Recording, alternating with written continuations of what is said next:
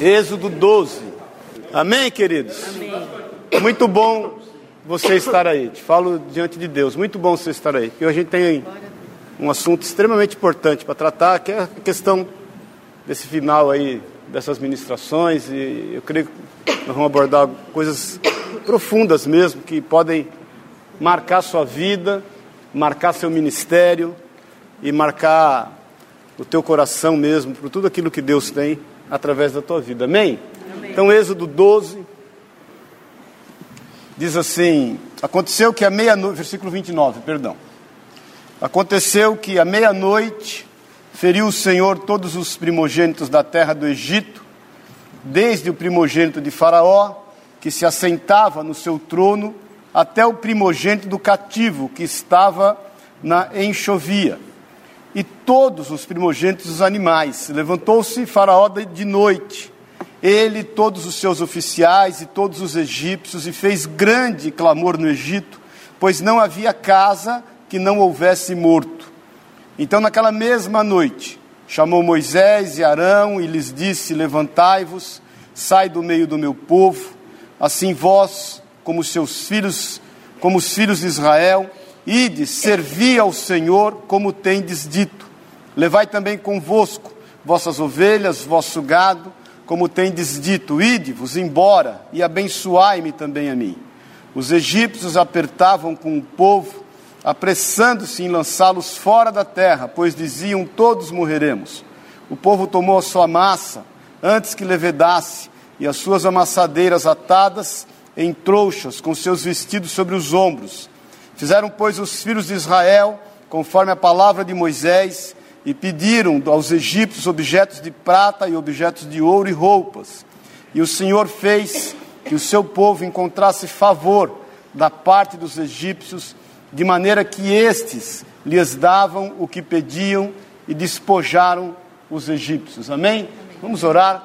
Pai, obrigado por estarmos aqui. Nós te louvamos, te agradecemos, Pai e consagramos a Ti esse tempo, Deus, para estar na Tua presença e ainda meditar naquilo que o Senhor tem para nós, Pai. Nos ensina pela Tua palavra, nos ensina através do Teu Espírito Santo, na autoridade desta palavra rema, em nome de Jesus, Pai. Tudo que não é Teu, nós repreendemos em nome do Senhor. Nós nos despojamos agora, levamos cativo todo o nosso entendimento em Cristo Jesus e declaramos a inteira e total liberdade do teu Espírito Santo, em teu nome, Jesus. Amém e amém. Pode sentar-se. A gente vem falando, né, o quanto cada situação de cada praga foi conduzindo a outra. Então, mais uma vez, eu quero te lembrar que, independentemente das questões dos ídolos que foram envergonhados, Deus tinha um propósito, obviamente, ao seu povo e tinha um propósito muito claro para mostrar para os egípcios quem era o Senhor e quem é o Senhor. Isso é importante que nós estejamos sabendo. É, na realidade, ali começa, a partir desse momento, a vida espiritual de Israel, do povo de Deus. E essa vida espiritual, ela começa através do sangue. O que nos leva a entender que a nossa vida espiritual, ela teve início no sangue, da mesma forma.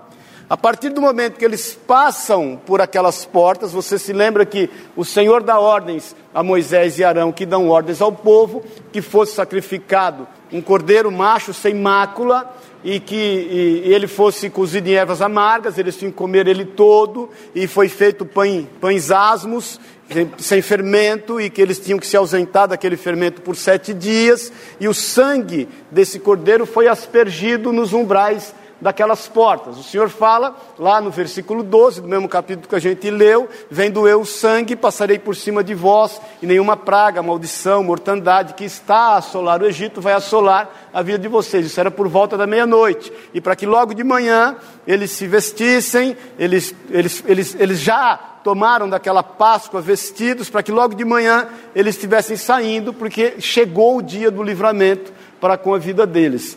É, aquilo, a, a, morte dos primogênitos, ela simboliza algo que eu quero refletir com vocês hoje: o término do continuismo, da opressão do Egito sobre o povo de Israel. Nós temos que entender que Satanás não tem poder sobre a nossa vida.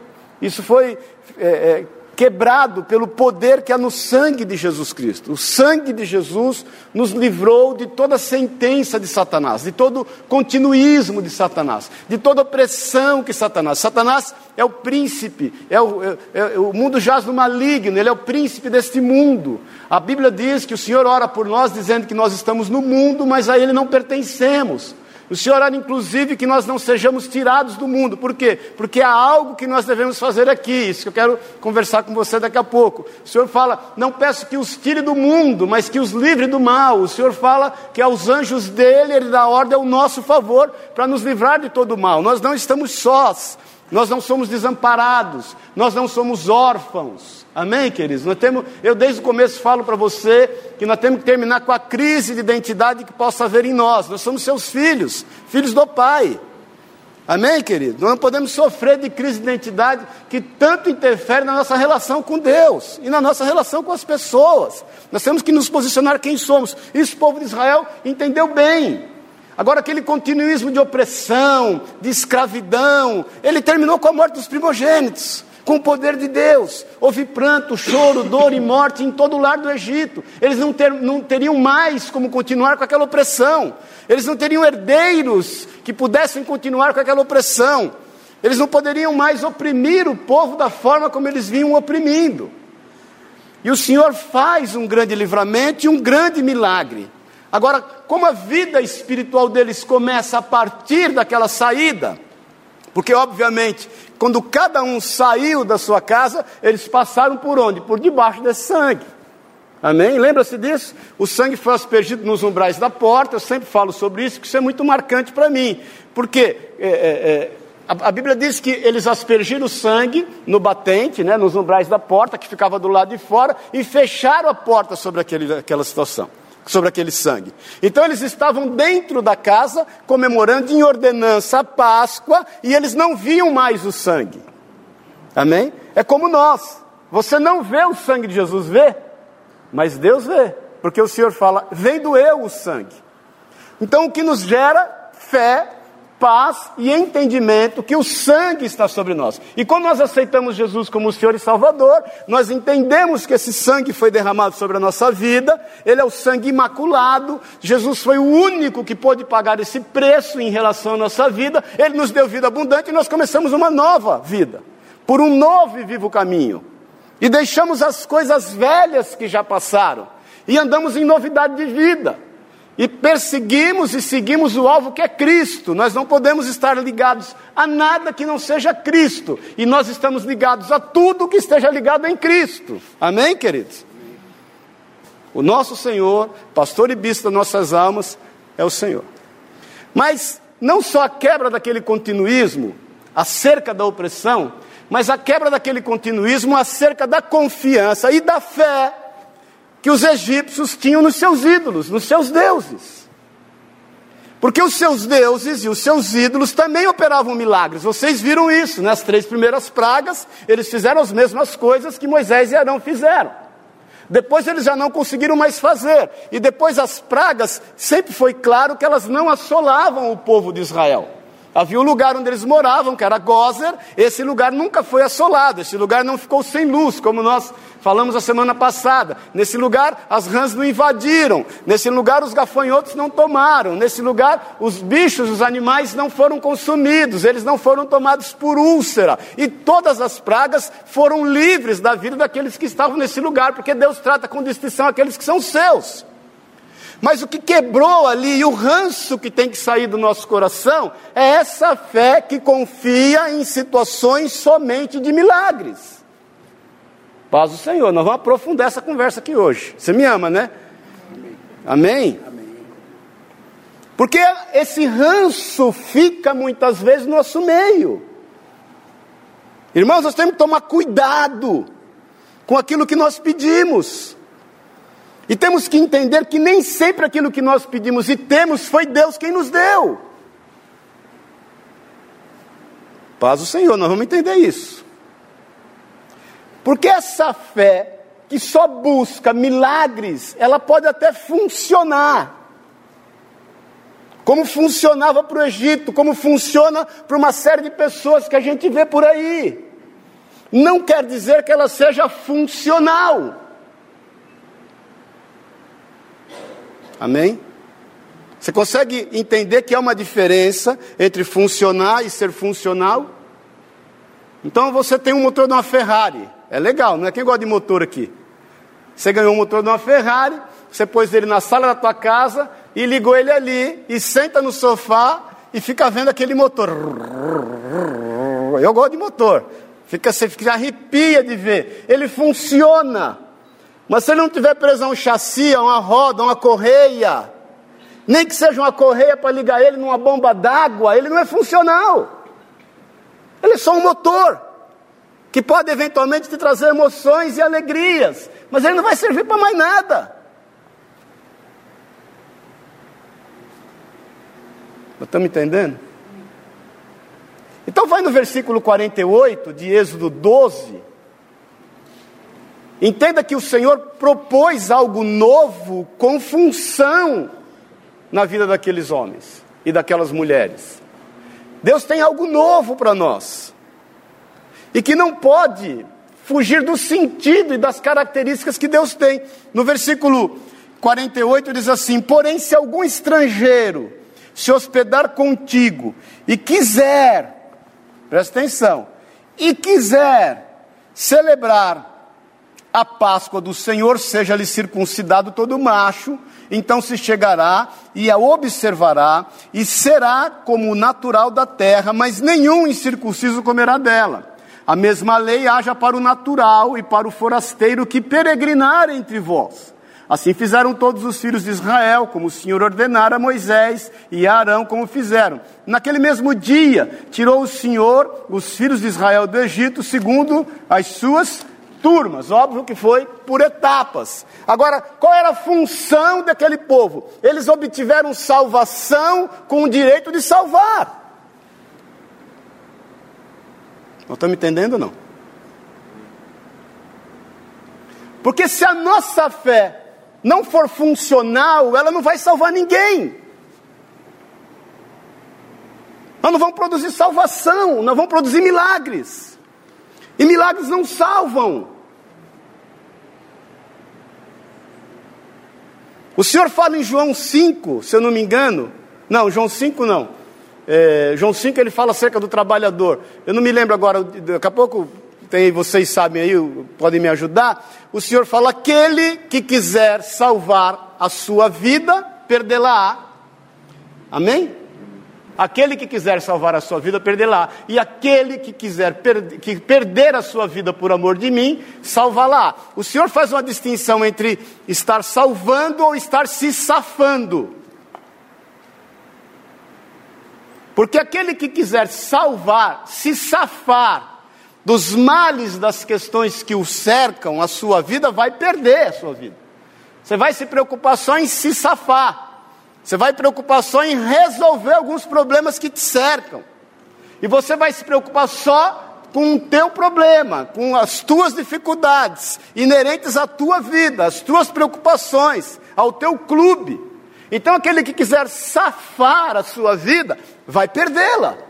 Mas aquele que estiver disposto a perder, a arriscar, a correr riscos por amor de Cristo, vai salvá-la. Por que, que essa fé que muitas vezes as pessoas têm buscado no desejo de suprir as suas necessidades, de operar os milagres que lhes são importantes, de resolver os seus problemas que lhes são eminentes, não trazem salvação, trazem estar sendo safado daquele problema. Então essa fé tem gerado um monte de gente safada.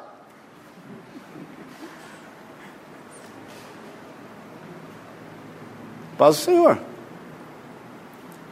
O que, que é um safado? É alguém que está buscando salvar-se a si mesmo. Amém ou não? Porque o povo de Israel viveu aqui até então todos os milagres de Deus. Eles não puderam fazer nada. Quem é que do povo poderia fazer alguma coisa contra alguma daquelas pragas, gente? Na casa deles não faltava nada. E eles, quando ainda saem do Egito, saem com todo o despojo. Isso veio de quem? A salvação veio de quem? Do Senhor. Para quê? Para ter a oportunidade de ainda salvar aqueles que se dispusessem a crer da mesma forma como eles criam e passarem debaixo daquele sangue. E eles tiveram a oportunidade de salvar vidas.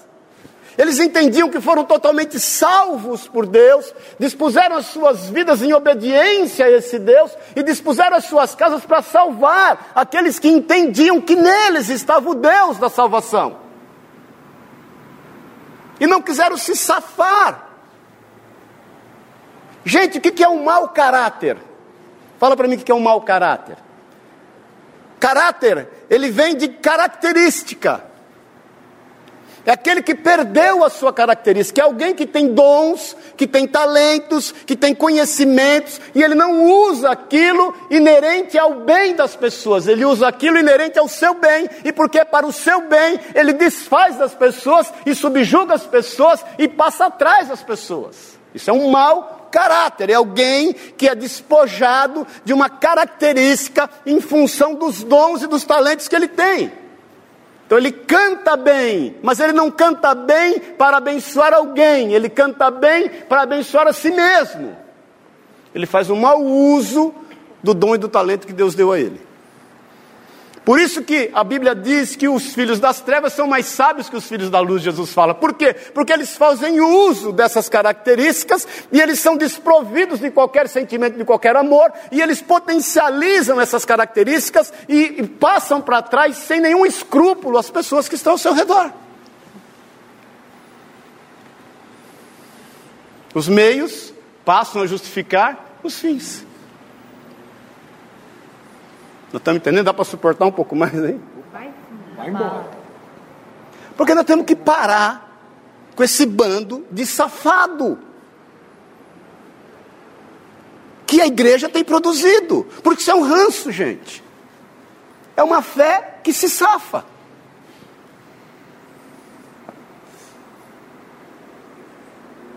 Isso nasceu lá com Caim. Onde está teu irmão? Que tenho eu com ele. Vou me safar.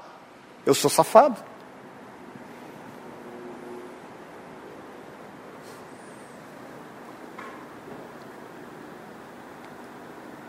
Então, o nosso caráter cristão, ele tem que manter a característica cristã. E o que, que é a característica cristã? Cristo é aquele que se deu.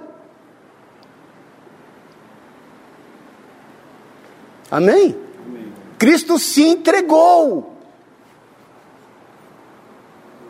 Então, em nome de quem nós temos orado? Porque é a impressão que temos que quando a gente faz qualquer oração, seja ela boa ou má, seja ela interesse ou não, e a gente coloca o nome de Jesus no final, pronto, Deus é obrigado a obedecer. Parece que Deus está meio atrapalhado com as coisas, está meio distraído com outras situações, e de repente ele ouve alguém orando, mas no final ele pôs o nome de Jesus, acende uma luz na frente dele. Opa, puseram o nome de Jesus, eu tenho que atender rapidinho. Muitos pedem e não têm, porque pedem para seu próprio deleite. Em nome de Jesus, fique bem atento, meu irmão, porque nós temos que mudar isso. Em nome de Jesus, eu te falo que é a muda. Em nome de Jesus, eu creio. Nós, nós tamo, eu, eu, domingo aqui, eu saí daqui, eu queria me jogar no primeiro buraco que eu achasse na frente. Pergunta para a senhoria, eu fiquei até as duas da manhã com barulho de carroça na cabeça. Porque eu entendo, no meu, eu nem falei isso com ela, mas desde a hora que eu estava vindo para cá e pensando acerca do que eu ia ministrar, eu entendo que eu ia lutar com a potestade. Purinho. E eu falei para o pastor, meu Deus do céu, que palavra dura. Porque nós temos que romper, irmãos. E nós temos que mudar. Jesus contou com doze, dos doze um o traiu, mas ele mudou, esses onze mudaram a história. Será que nós aqui, sendo o número que somos, não podemos mudar a história, gente? A partir do momento que a gente tem um entendimento, não só o conhecimento daquilo que realmente é o cristianismo, e o motivo pelo qual nós fomos salvos. Então a nossa fé, ela não tem que ser uma fé que funciona, ele não pode ser um motor bonito, bem aparelhado, porém estagnado, que não gera nada, nem uma luz ele gera. A nossa fé tem que ser uma fé funcional, que ela envolve aqueles que estão ao nosso redor. Quando nós orarmos em nome de Jesus, o Cristo, nós estamos orando, fazendo com que a nossa vida diminua para que Ele cresça e nos entregando por amor daqueles que estão ao nosso redor. O que faz com que nós estejamos sempre e constantemente orando uns pelos outros e nos preocupando uns pelos outros. Por que a igreja primitiva via tantos milagres? Porque eles não pediam milagres para si, eles pediam milagres para os outros. Os outros eram supridos, os outros eram amparados, e Pedro está lá na prisão, eles estão orando é por Pedro, eles não estão orando para que eles não também sejam presos. Então esse cristianismo safado vai sair daqui em nome de Jesus. Nós temos que romper com isso, gente. Porque a nossa fé tem que ser uma fé que envolve salvação. Eu falei ontem no final da reunião dos jovens lá, então estamos todo mundo aqui num barco. Amém? Temos aqui umas 40 pessoas, 30, sei lá. Estamos num barco. Vamos para o alto mar. O barco naufragou. Naufragou, todo mundo sumiu. Ninguém mais deu conta de ninguém. Aí você está lá no meio do mar. E você grita por socorro. Se você está no meio do mar, não tem nada na frente, não tem nada atrás, não tem nada do lado, só tem coisa para o fundo. E, e, e orando para o tubarão não vir te pegar. Você grita por socorro, isso é um ato de fé. Porque quem é que vai te ouvir no meio do mar? Por que, que você grita por socorro? Você crê. Amém? Agora, essa fé pode até funcionar. Amém? Você pode até, de repente, vem um, um escombro do navio, e você se agarra ali numa madeira, dá glória a Deus, gritei por socorro, a fé funcionou, mas ela ainda não te salvou. Ela só funcionou. E aí você vai gritando de socorro em socorro, e de escombro em escombro, e você vai só aumentando ou alongando a tua possibilidade de vida. Para que você está vivendo mais?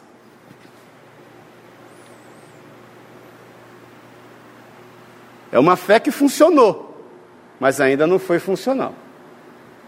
Aí você crê. Irmãos, eu quando levei o tiro, fazer um adendo aqui, eu não me esqueço disso nunca. Quando eu vi Jesus e eu levei o tiro, a primeira oração que eu fiz, a única inclusive, falei: Senhor, eu não quero morrer, porque eu não fiz nada para o Senhor ainda. Eu creio que foi essa a oração que me fez ficar vivo.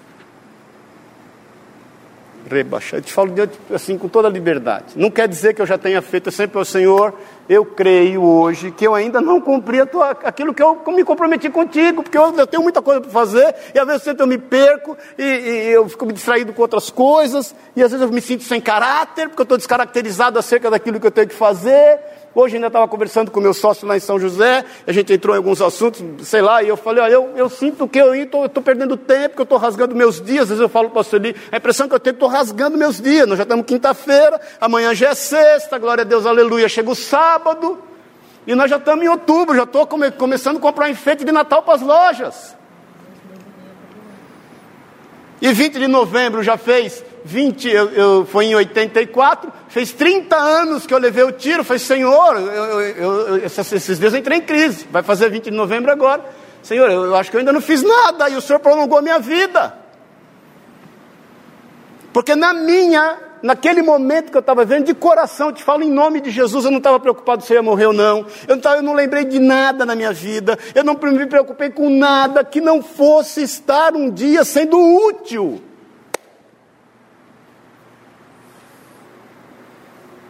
Então, qual é a utilidade da nossa salvação? Quando é que, quando é que o povo de Israel, nesse momento, deixou claro que eles eram salvos? Fala para mim. Hã? quando eles abriram as suas casas e puderam proporcionar salvação, porque só pode proporcionar salvação quem entende que é salvo. Se você não proporciona salvação às pessoas que estão ao teu redor, então é porque você não entendeu ainda que você é salvo. E aí as pessoas ficam com um conflito dentro da igreja. Será que eu sou salvo? Será que Jesus, quando vier, você é arrebatado? Será que realmente eu fui salvo? Aí eles misturam tudo e questionam até a morte de Jesus na cruz. E se você perguntar no meio da igreja quem aqui tem 100% de certeza que é salvo, um vai olhar para o outro, um vai cutucar o outro, um vai levantar a mão meio acanhado, porque vai ficar com vergonha de não levantar. Agora, qual a maior evidência de que alguém é salvo? Quando ele se dispõe a salvar. Porque se você não é salvo, como é que você vai salvar, gente? Você vai querer se safar. Está me entendendo? Aí a tua fé é safada. E eu não vou te pedir perdão da palavra, porque é isso mesmo. É uma fé sem caráter, porque ela não tem característica nenhuma.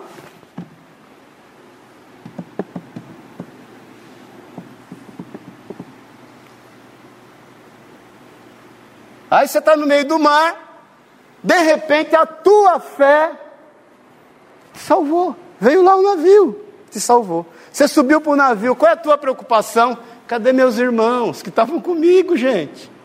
Não, precisamos, não, vamos lá para a costa, eu não vou. Rapaz, você está você, você tá sofrendo de hipotermia. Você, não, não, eu não vou sair daqui. Não tira esse barco daqui. Enquanto a gente não for resgatar cada um que estava comigo no barco, gente. Qual era a preocupação de Paulo quando teve o naufrágio? Era 276 ou 272 ou 3, sei lá quanto. Ele, ele, o Senhor falou para ele assim: não se preocupe, porque nenhum deles vai se perder. Paulo estava tranquilo, deixa rolar perde o barco, perde tudo. Paulo está lá e todo mundo desesperado, ele está segurando num, num, num, pedacinho daquele lá de escombro de madeira. Ele fala para os caras: é melhor vocês comerem alguma coisa, que vocês vão morrer de fome. Porque a preocupação dele é com aqueles que estavam ali. Ele tinha orado a Deus em relação àqueles que estavam ali. E o Senhor tinha falado para ele que nenhum daqueles iam se perder, gente.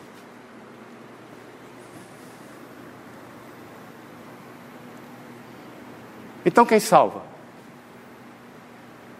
Quem está disposto a ver pessoas salvas? Aqueles que entendem que são salvos. E sendo salvos, descansam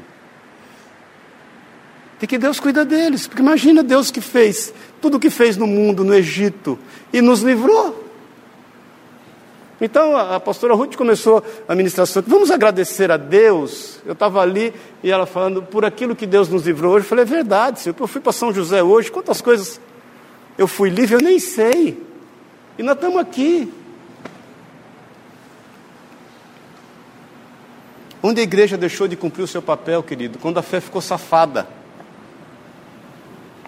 Vamos resolver o que é nosso, o que nos diz respeito, o que se dane o resto.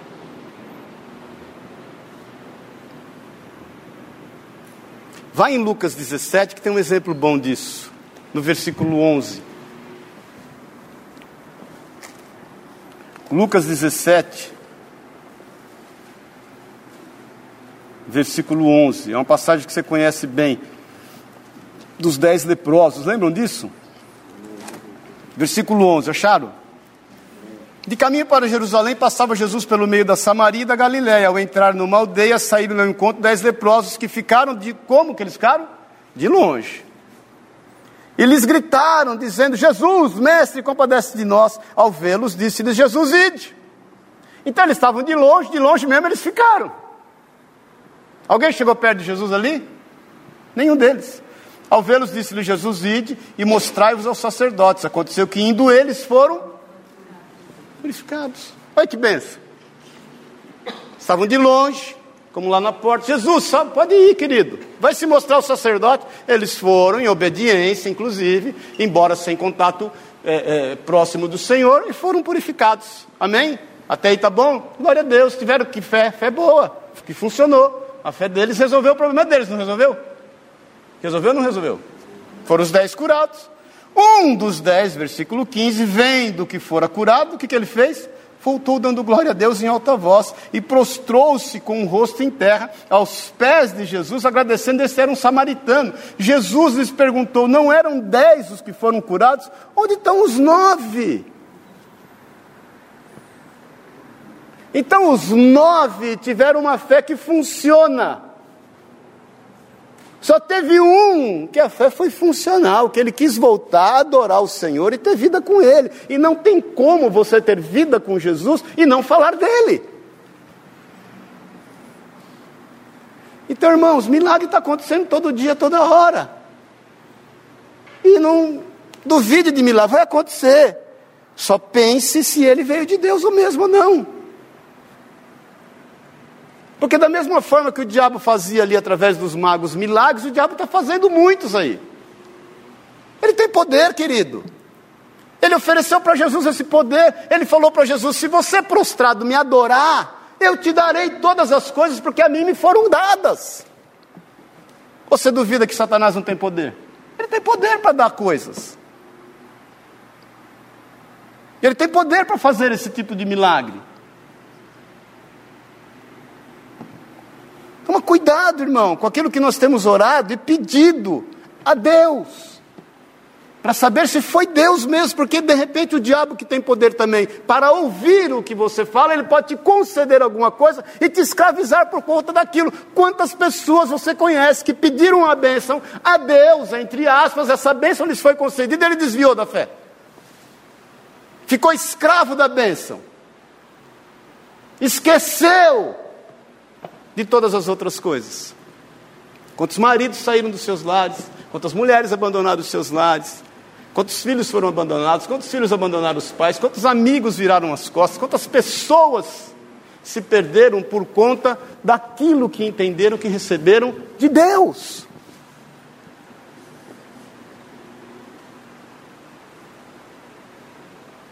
Eu louvo a Deus por nós estarmos aqui hoje. Amém.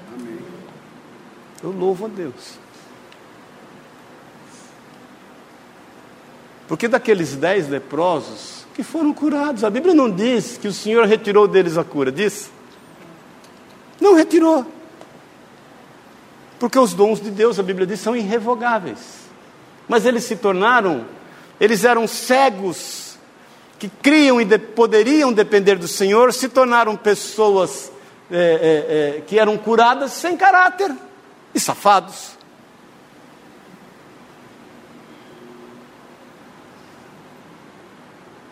Paz do Senhor. Um volta, se prostra, e a Bíblia diz que ele era estrangeiro. Então Jesus perguntou: não eram dez os que foram curados? Onde estão os nove? Não houve porventura quem voltasse para dar glória a Deus, senão esse estrangeiro. E disse: levanta-te e vai, a tua fé o que? Salvou. Essa fé foi funcional.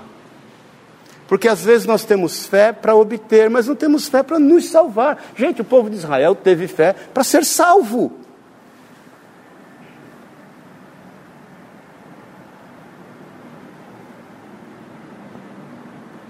Então não se assuste quando você se deparar com alguns milagres que você tem se deparado. As pessoas muitas vezes, elas estão em conflitos. Porque ah, porque eu no meu tempo que eu fazia isso, fazia aquilo, parece que eu tinha as coisas de forma mais rápida, porque eu acendia quatro velas, ou porque lá a mãe de santo não sei o quê, ou porque a igreja não sei da onde, e de repente as coisas são mais difíceis. E quem um dia falou que ia ser fácil, irmão? Na Bíblia não diz que vai ser fácil. Que evangelho de facilidade é esse que nós estamos atrás? Que cristianismo de facilidade é esse que a gente quer oferecer para as pessoas? Que é, um, é mentiroso. O cristianismo nos diz que aqueles que querem servir ao Senhor devem negar-se a si mesmos, devem pegar a sua cruz e devem segui-lo. Segui-lo fazendo o que, gente? O que Jesus fez nessa terra? Eu ouvi um irmão outro dia falar, gente, eu não acho justo, eu achei tremendo isso. Eu orar pedindo a Deus algo que nem Jesus teve. Como é que eu vou orar a Deus pedindo algo que nem Jesus, que é o meu Senhor, teve? Ele não teve onde reclinar a cabeça.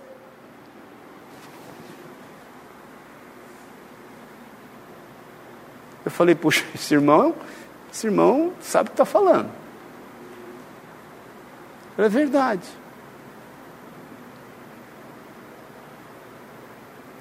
E olha o que Deus nos deu, a despeito daquilo que ele não teve, porque a Bíblia diz que ele, sendo rico, se fez pobre para que nós nos tornássemos ricos. Olha que benção. Agora é preciso pedir isso, gente, nós já temos. Como é que você vai pedir algo que você já tem? Você tem e não percebe, tem e não usa. O Augusto Cury tem um livro que eu estava lendo dele outro dia, chama-se Ansiedade, né? E, tremendo que ele falou assim, as pessoas hoje, elas se prepararam no seu físico para ter vida longeva. Então vai lá na massagista, na geral, na esteticista, e aí vai prolongar os seus dias, vai em médico, para de comer glúten, e se cuida, não é isso?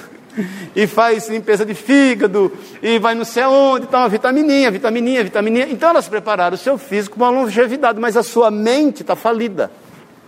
Porque o estresse está matando todo mundo, a ansiedade está matando todo mundo. Então Augusto Cury fala com propriedade: as pessoas têm jardim, mas não vêem as flores. Elas têm varanda e não sentam nela. Elas têm família, mas não desfrutam dela. Por quê? Porque a ansiedade não permite. Ele não fala, mas Jesus fala que quando a gente tem ansiedade, o que a gente tem que fazer? Jesus fala, não andais ansiosos por coisa alguma. Aí Jesus falou o quê? Para a gente não andar ansioso, ele falou o quê? Vai ver flor. Olhem os lírios do campo.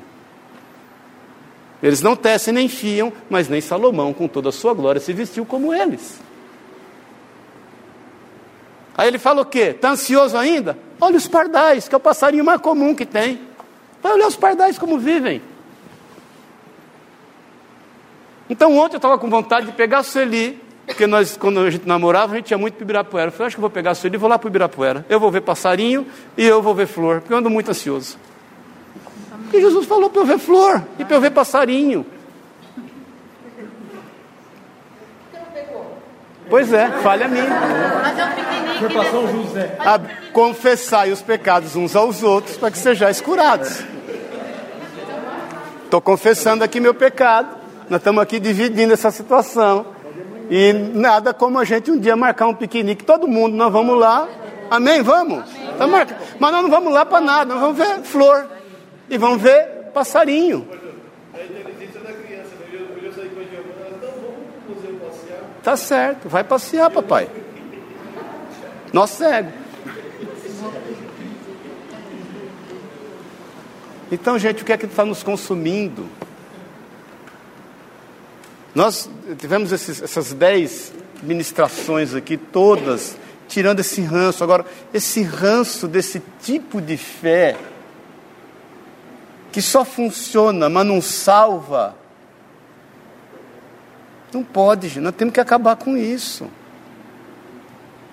E mais uma vez, eu falo aqui constantemente: eu não tenho nenhum problema de ver cadeira vazia zerado, porque acho que nós estamos aqui para um ajuntamento, Deus sabe todas as coisas, a igreja cai na graça do povo, Deus acrescenta aqueles que vão sendo salvos. Mas será que nós temos feito no exercício do nosso cristianismo e da nossa fé com que outros sejam salvos? Porque se nós não estamos fazendo isso, a nossa fé está só funcionando. Você está prolongando os dias da tua vida. Vira e mexe, vem um, vem, um, vem um pedaço de madeira maior, de repente vem uma boia, e aí você agarra nela, aí de repente vem um bote, você agarra nele, e glória a Deus, aleluia, um peixe pula ali para dentro, você só manteve mais e prolongou mais, e você está dando pedalada, pedalada, pedalada, uma hora vai acabar. Porque a fé está sendo alimentada por essas questões que estão resolvendo o teu problema. Mas não está te salvando. Porque para te salvar, você tem que salvar a gente, você tem que dar testemunho dessa fé, você tem que agregar. Você tem que fazer essa fé ser funcional. Aí você tem que seguir a Cristo, dando-se de si mesmo, entregando-se a si mesmo. Trabalhando. João 5, o Senhor fala: Meu pai trabalha até hoje, eu também, não é isso que ele fala? Então, isso é uma entrega. O Senhor trabalha.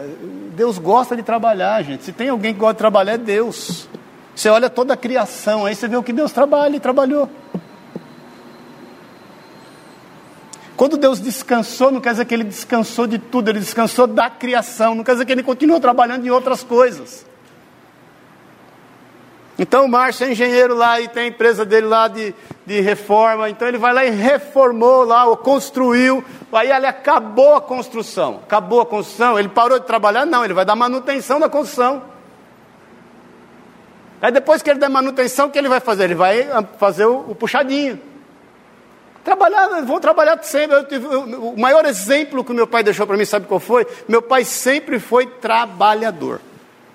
Eu nunca vi, meu, meu pai não nos ensinou a ganhar dinheiro. Meu pai não era um cara que trabalhava, eu tinha visão de ganhar dinheiro. Meu pai era filho de milionários, os meus bisavós milionários, o meu avô herdeiro, e foi perdendo todas as coisas. O sonho do meu avô é que meu pai tornasse médico. Eu nunca vi alguém com a caligrafia tão bonita como a do meu pai. Meu pai largou tudo lá na Bahia. Ele falava que quando menino ele se lembra de ter marcado e contado junto com os irmãos 20 mil cabeças de gado, 6 mil cabeças de ovelhas. Isso, imagina, meu pai é de 1927. Vamos falar em 1940, sei lá, um pouco antes, que ele veio para São Paulo, depois voltou lá para o alistamento. Eu fui um dia lá em Guanambi e estava com um tio meu, e lá no mercado, num lugar meio alto, na terra do meu pai, lá no, no, da Bahia, e meu tio falou: Olha aí, aonde os teus olhos alcançarem, isso tudo era nosso. Perderam tudo. Mas a, a, a, impressão que o meu pai sempre me, me passou é de um grande trabalhador. Meu pai nunca deixou de trabalhar. O que fez com que eu e meu irmão, e eu tento passar isso para os meus filhos, que nós nunca fomos de trabalhar para ganhar dinheiro. Eu nunca trabalhei para acumular. Eu esses dias estava com conflito, Senhor, Puxa vida, eu nunca trabalhei para ganhar dinheiro. Eu sempre gostei de trabalhar para gerar emprego, para ver as coisas acontecerem. Eu acho bonito esse negócio de compra, paga e vão pagar e, e, roda e toma ali. Mas isso é o papel da gente mesmo. Eu não entro em conflito, em crise por essas questões, porque nós estamos produzindo, Deus vai honrando, estamos gerando emprego. Nem sempre nós vamos acumular e nem sempre nós vamos descansar. Sabe por quanto tempo você vai trabalhar? A vida toda. O dia que você parar de trabalhar, você morre, porque nós fomos feitos para isso. Por isso que Jesus falou: meu pai trabalha, trabalha e eu trabalho também. Então você quer aposentar? Esse negócio de aposentar, meu irmão, glória a Deus, você vai dar um. Você não vai aguentar mais do que um período de 15 dias. E não é só você, a tua mulher não vai aguentar. Porque ela nunca vai parar de trabalhar. Se tem um trem que não vai parar de trabalhar, nunca é tua mulher. E você, bacana, quer parar. Para dar trabalho maior para ela, aumentar o trabalho dela. Porque essa é a nossa característica. Isso sempre foi muito claro. Eu sempre lembro muito do meu pai de manga arregaçada e acordando cinco da manhã. Eu quantas vezes que estava naquele conflito, aquele rolo e perdi dinheiro na bolsa, não sabia o que fazer. O que eu fazia? Eu acordava de manhã. Eu lembro que eu, 15 para 7 da manhã eu ia correr. Aí voltava. Quando era 9 horas ia para a rua, feito motorista de táxi. Preciso atrás de algum negócio, alguma coisa tem que acontecer. Em casa que nada vai acontecer. Eu vou atrás de algum negócio. Ia aqui, ia ali, ia acolá. Eu, eu tenho que trabalhar alguma coisa.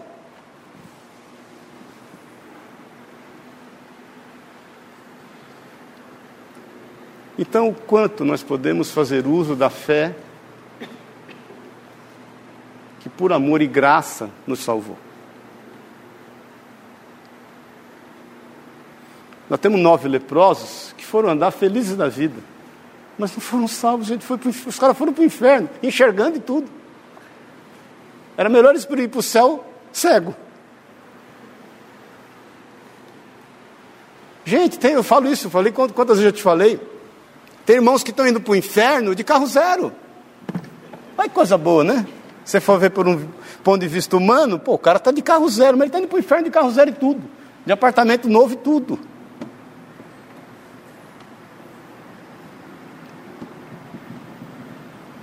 Então deixa eu te contar uma coisa aqui. Você tem uma responsabilidade acerca da tua fé que te salvou. Por graça, hein? É de salvar gente, é de salvar pessoas,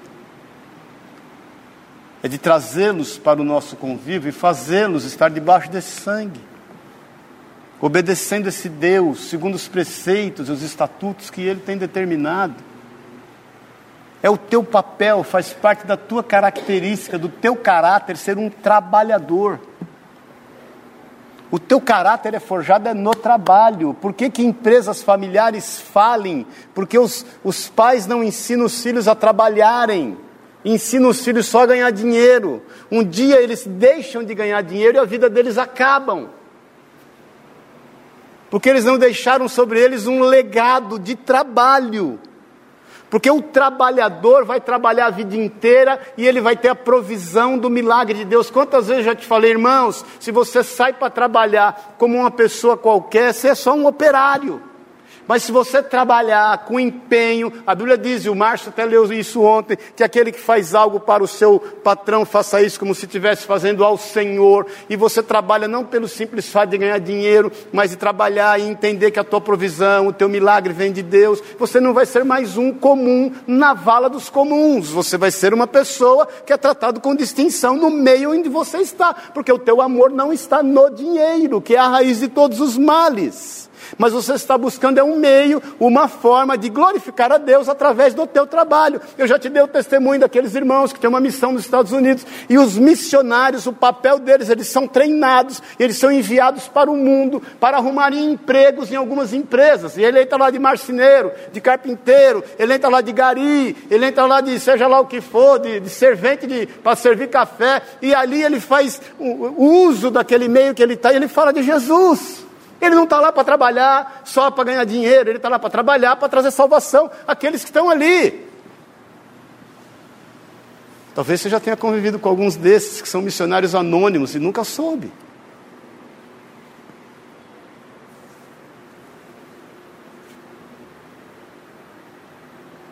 Amém, gente? Então, essa fé que se safa, que é safada, que só está se preocupando consigo mesmo, você tem que romper. Ela pode até funcionar, pode até acontecer alguns milagres, mas ela não é funcional, ela tem que ser funcional, ela tem que dizer para o que veio, você tem que dizer para o que veio. Você é sal da terra, se o sal se tornar insípido, não serve para nada a não ser para ser pisado pelos homens, você vai sempre estar debaixo de uma opressão desse mundo, sempre vai estar correndo atrás de uma continha, sempre tem uma continha de luz atrasada, sempre tem um telefone na iminência de cortar. Paz do Senhor. Amém. Por quê? Porque está totalmente tomado com as questões do mundo.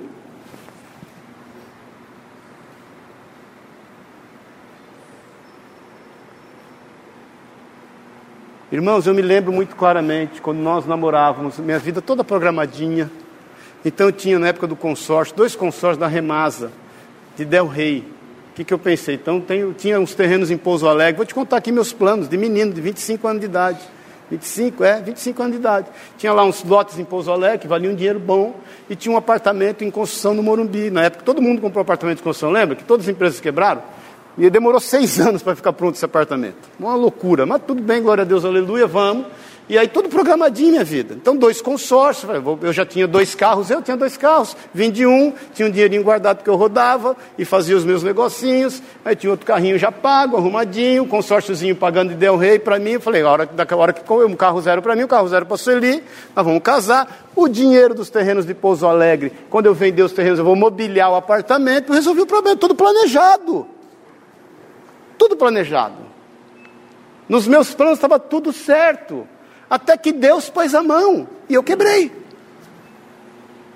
E as coisas começaram. A hora que eu vi, eu estava andando de ônibus, o apartamento para ser tomado pelo leilão lá, porque não, não pagava, os terrenos já tinham vendido. Deus não permitiu vender, sabe o que? O único terreno que eu não conseguia, eu queria dar, não conseguia. É o terreno que está na nossa casa em Minas. Você acredita nisso? Marcinho quis dar. Eu liguei um dia para a imobiliária, falei para o Aristeu Rios, um amigo meu, Aristeu, eu estou dando o terreno, porque eu não quero nem IPTU pagar desse trem aí.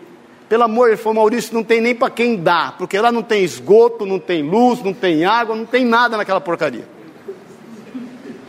Era um terreno na época de 1407 metros. Eu quis dar isso. Porque o resto eu tinha vendido já tudo. Aí um dia eu ia perder o apartamento, porque sempre eram três meses, não podia acumular o terceiro. A hora que ia vencer o terceiro, eu pagava uma, rolava duas de novo. Porque no terceiro ia para leilão. Um mês o milagre não aconteceu. Isso eu vim empurrando um ano, aquela fé que, né? Jeita daqui, puxa dali, acontecia um negócio, uf, paguei uma. Andando de ônibus. Meu pai ganhou na rifa um corcel, um marrom, que mais a gente empurrava do que andava dentro dele, eu tinha que parar na descida para poder dar o tranco, porque era ruim, oh, meu, dá para você dar uma empurradinha, então eu já parava na descida, porque eu já ligava, só estava freio de mão, segunda, E posso te dizer, graças a Deus. Aí um mês, aquela fé não funcionou. Não funcionou. Aí eu fui lá, no meu resquício de fé, dei um cheque para 30 dias. Falei, Deus, é o seguinte. Aí a fé ficou funcional, porque sabe o que eu fiz? Falei, Deus é o seguinte. Eu lembro que eu cheguei e falei para o senhor, é o seguinte, eu não vou pedir nada. Eu, eu, deu, eu fui na Avenida Paulista, no Conjunto Nacional, lá era o escritório de advocacia, que eu meti o checão emprestado, pedi um cheque emprestado, e dei lá para 30 dias. Aí vim andando, cantando o hino do Conjunto Nacional até a Sena Madureira, onde ela morava, na Estado de Israel, do lado da Sena Madureira. Estado de Israel 328, ela morava. Glória a Deus, aleluia, vamos lá, pá, bacana, pastinha de couro italiana, roupa de linho que usava, bom messia misto no, no braço, duro igual um coco. Pense no nego duro. E a senhora esperando para casar? Aí cheguei lá e falei para ela é o seguinte: Deus deu, Deus tira. Acabou, para mim acabou hoje. Hoje. Se for para leilão, foi. Não quero saber. Sabe o que aconteceu? Aí essa fé salvou, produziu salvação. Por quê? Porque ela dependeu de Deus. Porque eu não estava mais preocupado nem comigo. Então, querido, às vezes nós passamos por situações que tudo que você pode fazer por você, sabe que é? Nada. É o tudo que você pode fazer por você, nada. Aí é onde o trem começa a ficar bom. Aí sabe o que você deve fazer? Vai ver flor, vai ver passarinho,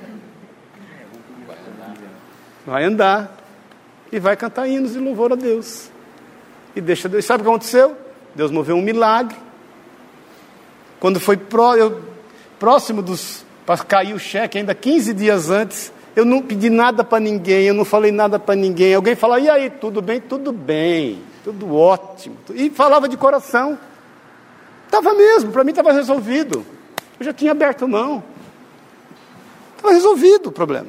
Eu não tinha mais problema. Eu entreguei. Aí um italiano que eu tinha visto uma vez na vida, a segunda vez que eu vi aquele italiano, ele me chamou e falou: Você não tem um apartamento? Estou tentando. Falei para ele. É, ele falou, e falou, como está o apartamento? Nós estamos disputando quem acaba primeiro, eu ou ele. Ele está ganhando. Falei, Acho que ele vai acabar eu vou acabar antes. Aí ele falou, como que é? Aí eu contei a história, que eu dei um cheque para 30 dias. Ele falou, você deu um cheque sem fundo? Eu falei, o senhor nunca deu nenhum. Só eu que dei até hoje? É, talvez, talvez. Quanto é o valor? Aí eu dei o valor, tá vendo? Se ele desse, se ele não desse, era um valor alto. Para mim pouco importava, gente. Eu estava feliz da vida já. Porque eu já tinha realmente entregue. Eu não contava mais com aquilo. Não contava quanto eu tinha posto.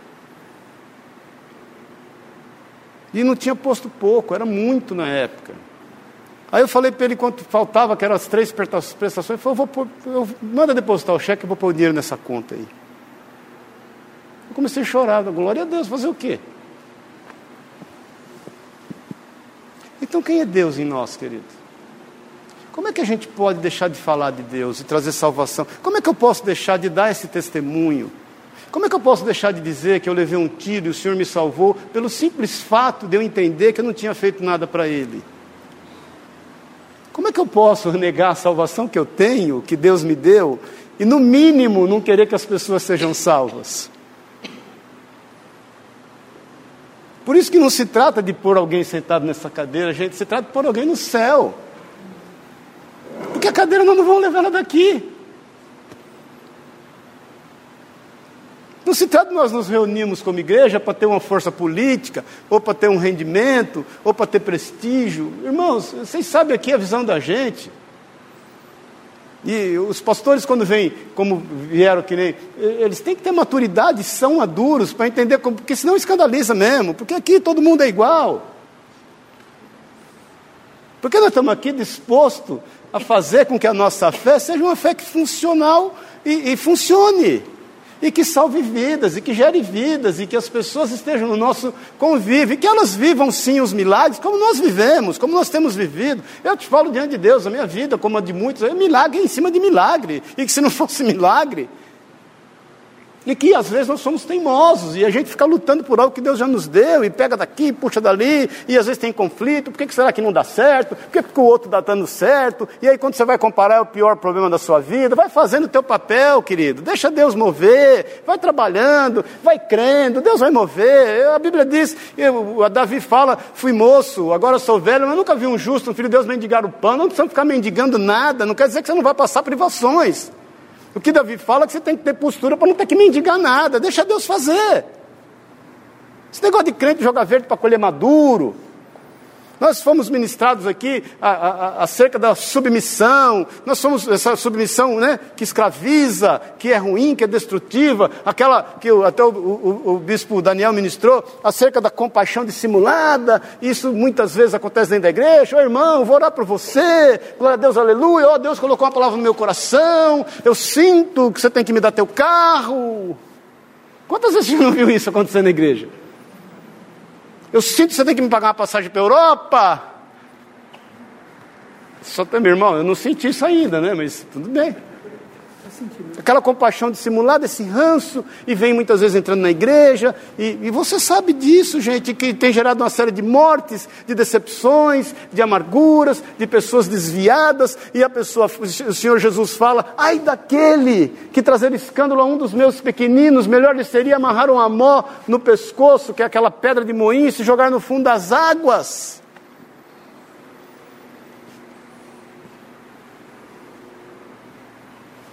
Então, irmãos, nós estamos aqui porque nós somos aquele leproso que voltou.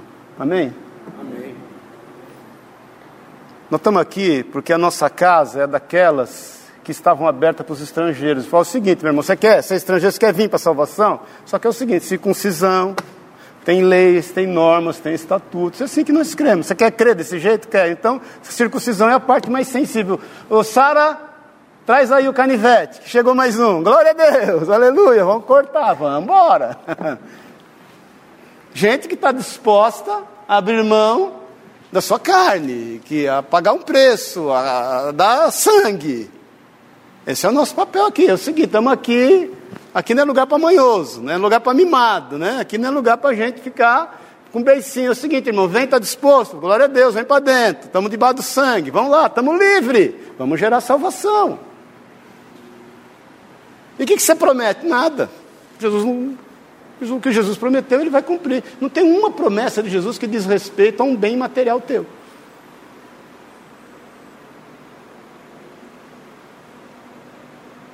Amém, querido? Ele vai dar, ele vai honrar, ele vai fazer, ele vai te abençoar, ele tem prazer. Mas todas as promessas começam na tua vida com ele. Agora, Deus é galardoador. Ele se compraz em dar, ele tem prazer. Eu estava falando com o bispo Weber outro dia, com o Daniel também. Nossa igreja, um passeio, é uma igreja abençoada e abençoadora. Como é que pode uma igreja tão pequena como a nossa ter os recursos que a gente tem e ainda ter as despesas que a gente tem e ainda temos caixa? E abençoamos aqui, abençoamos ali, abençoamos. A gente Está disposto? Está aqui o tesoureiro, tá, o caixa é aberto para quem quiser aqui ver. Então, irmãos, o que nós temos feito? O que, que você tem pedido para Deus? É, vai servir só para você? Desista hoje.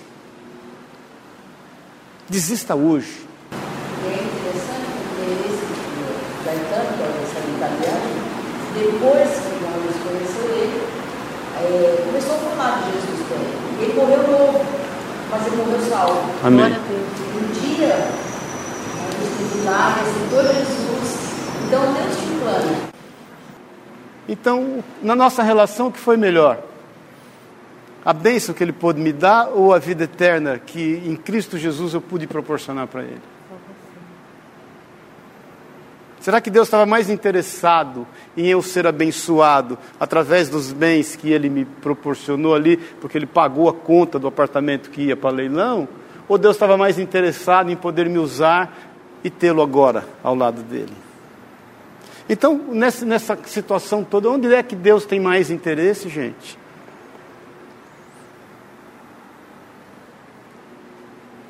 Então eu quero ter um tempo de oração com você, em nome de Jesus, para que a gente se conscientize definitivamente. E eu louvo a Deus por você estar aqui, para a gente repreender essa fé safada que quer tomar conta da vida da gente, que quer só nos fazer safar. E às vezes todos nós temos isso, querido. Hoje mesmo de manhã eu encontrei com um, um cara que tinha uma fé safada muitas vezes. Eu olhei no espelho e pô, conheço esse cara aí. Esse cara tem uma fé safada. Era eu mesmo, olhando no espelho, eu vi ele ali, olhei, falei, nós somos assim se nós não cuidarmos. Sabe por quê? Porque a gente traz para cima de nós uma série de responsabilidades. E que na realidade nós temos que ficar vendo flor muitas vezes e temos que ficar olhando mais passarinho.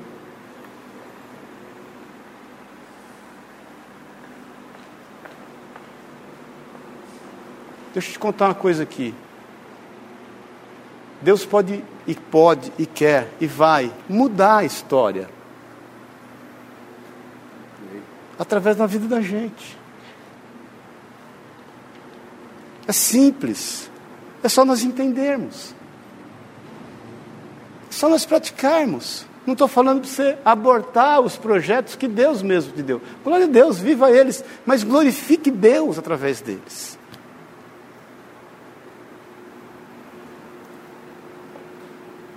Entenda que tem que haver funcionalidade, tem que ter um objetivo.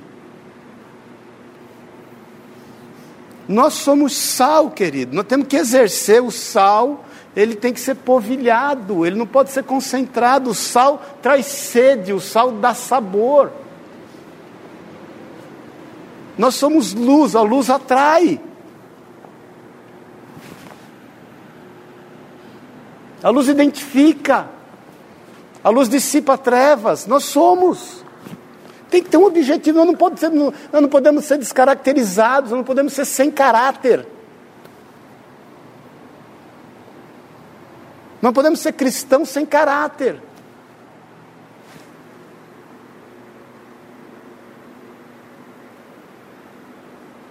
Amém? Amém?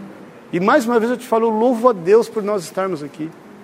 Louvo a Deus. Por isso que eu te falei domingo até, falei, gente, eu lastimo por aqueles que eventualmente podem ir e não vão, ou, até porque não podem vir, porque eu creio que Deus tem proporcionado. Agora, também creio que Deus está nos colocando aqui como representantes, não só dessa igreja, mas de todo o contexto cristão nessa nação. E os 300 de Gideão, que batalhou, foram lá e fez com que os 32 mil também herdassem. O senhor falou, não tem problema, os que estão cansados podem ficar para trás. Ficou 22 mil de cara. Que reconhecer, não estou afim de ir na guerra. Tá bom, não tem problema, pode ficar aí. Deixou os outros 9.700 estavam preocupados mais consigo mesmo, querendo é, contemplar a sua imagem ali na água. Não tem problema, deixa eles. Deixa, ninguém condenou ninguém, não estamos aqui para condenar ninguém. A gente não é melhor que ninguém por estarmos aqui, mas eu lastimo por aqueles que não puderam estar. E eu creio que Deus está movendo algo através da nossa vida e pode fazer algo muito maior do que aquilo que a gente imagina. Mais uma vez eu te falo, porque eu não estou preocupado em quanto de, o quanto de gente nós vamos juntar, eu estou preocupado o quanto de gente salva nós vamos ter junto. Realmente que, que tenha vida com Cristo. Que queiram ser trabalhadores. Trabalhadores, que queiram se envolver, não por causa de um plano de carreira, nós podemos falar a verdade aqui, né? As igrejas oferecem um plano de carreira. Os irmãos querem se envolver com a igreja por causa do plano de carreira. Isso é incentivado desde que eles não queiram tomar o lugar do líder. E eu te falo aqui, o que eu mais quero é alguém que fique aqui no meu lugar.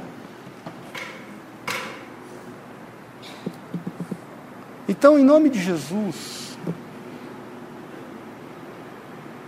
que isso esteja na tua mente, daqueles irmãos que estiveram ali comemorando a sua Páscoa e se dispuseram a abrir as suas casas para aqueles estrangeiros que também se dispuseram a seguir aquelas ordenanças e que juntos se tornaram peregrinos com os peregrinos. e foram peregrinar e passaram por debaixo daquele sangue.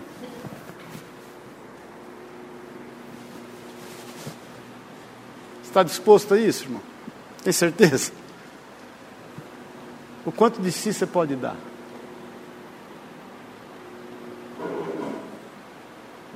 Então trabalhe.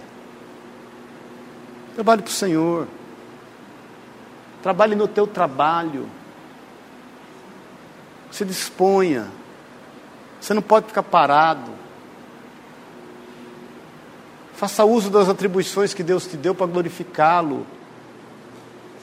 Busque em Deus exercer os dons e os talentos que Deus te deu de forma a você glorificar o nome dele. Então, se é marceneiro, seja um bom marceneiro e, e faça um bom serviço e prospere nisso, porque é normal, e mas glorifique a Deus. E seja lá qual é a tua profissão, seja lá aquilo que você está envolvido, seja lá qual for os, foi os talentos, você não pode engavetar esses talentos. Eu já vi muita gente pegar, não, não vou fazer mais nada, agora só vou fazer as coisas de, de Cristo, mas ele quer fazer as coisas de Cristo, abre mão daquilo que ele realmente tem talento para fazer, mas também não glorifica Cristo.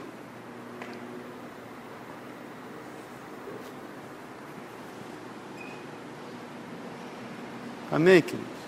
Então, quais são os seus dons?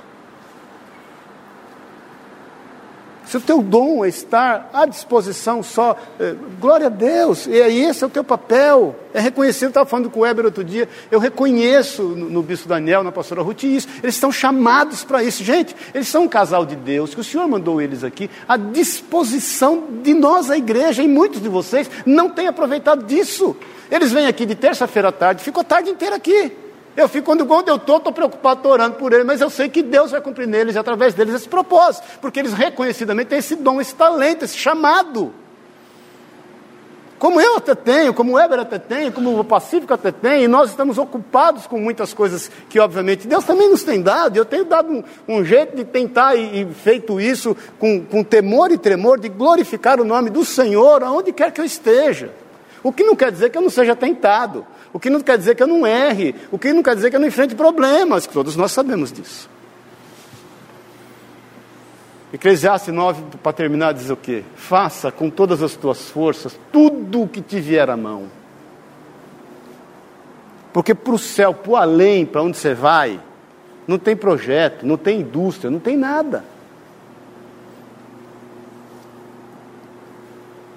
Mas seja um cristão aonde você for, sem crise, entendendo que a tua fé, ela te salvou em Cristo Jesus pela graça, óbvio, mas ela tem que salvar vidas, ela tem que gerar salvação. É você que foi salvo e subiu para o barco e falou o seguinte: ninguém volta para o porto, nós vamos buscar todos que se perderam. E eu não arredo o pé enquanto a gente não achar e salvar todos.